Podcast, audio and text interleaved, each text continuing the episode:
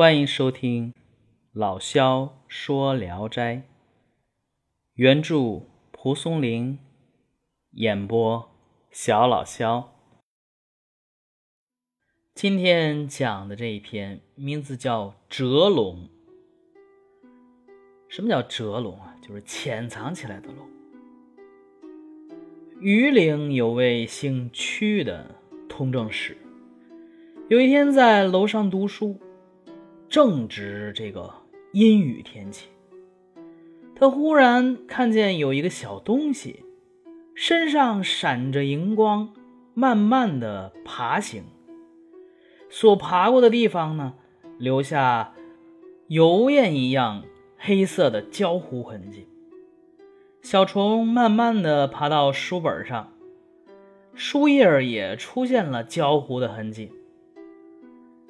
屈公认为它是一条龙，你看还是人古代见多识广。你像现在咱就不明白这怎么就是龙了，但这个屈公人家就认出来了，认出来了便捧起书本，把小虫送出门外。到了门外站了很久，小虫呢蜷曲着一动不动。屈公认为。心说呀，这是嫌弃我了，就对他说：“你恐怕认为我不太恭敬了吧？”又把书本捧回来，仍然放在书桌上。穿戴整齐以后，深深的做了个揖，再将小虫送出去。刚到屋檐下，只见这个小虫昂起头来。身子突然伸长，从书本上猛然起飞，发出嗤嗤的响声，闪过一道白光。小虫飞出几步，回头看看屈公。这个时候啊，他的头已经变得比一只缸还大，身粗几十围了。又翻转一下。发出霹雳般的轰响声，腾云而去。屈公回身在书桌上查看龙走过的痕迹，弯弯曲曲，原来呀是从一只书箱里爬出来的。好，这个故事就讲完了啊。龙啊。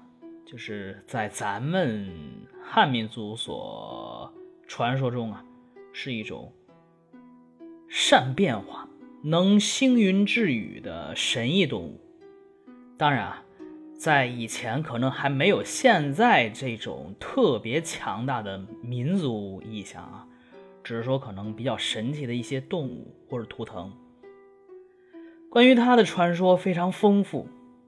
《聊斋志异》也不例外，折龙跟后边的，呃，我想想，好像叫对苏仙，都是根据传说撰写的。折龙从发现一个小物，有光如影，如如而行，到键盘于书卷上，被读书的屈生认出是龙，送出门外。又因为啊意识到不够恭敬，又返回书桌上，冠带长衣相送。小物呢，到门外檐下后，化身为龙，腾霄而去。回视所行处，才发现龙是从书箱子里爬出来的。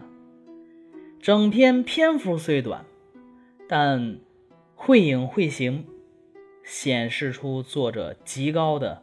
描摹能力。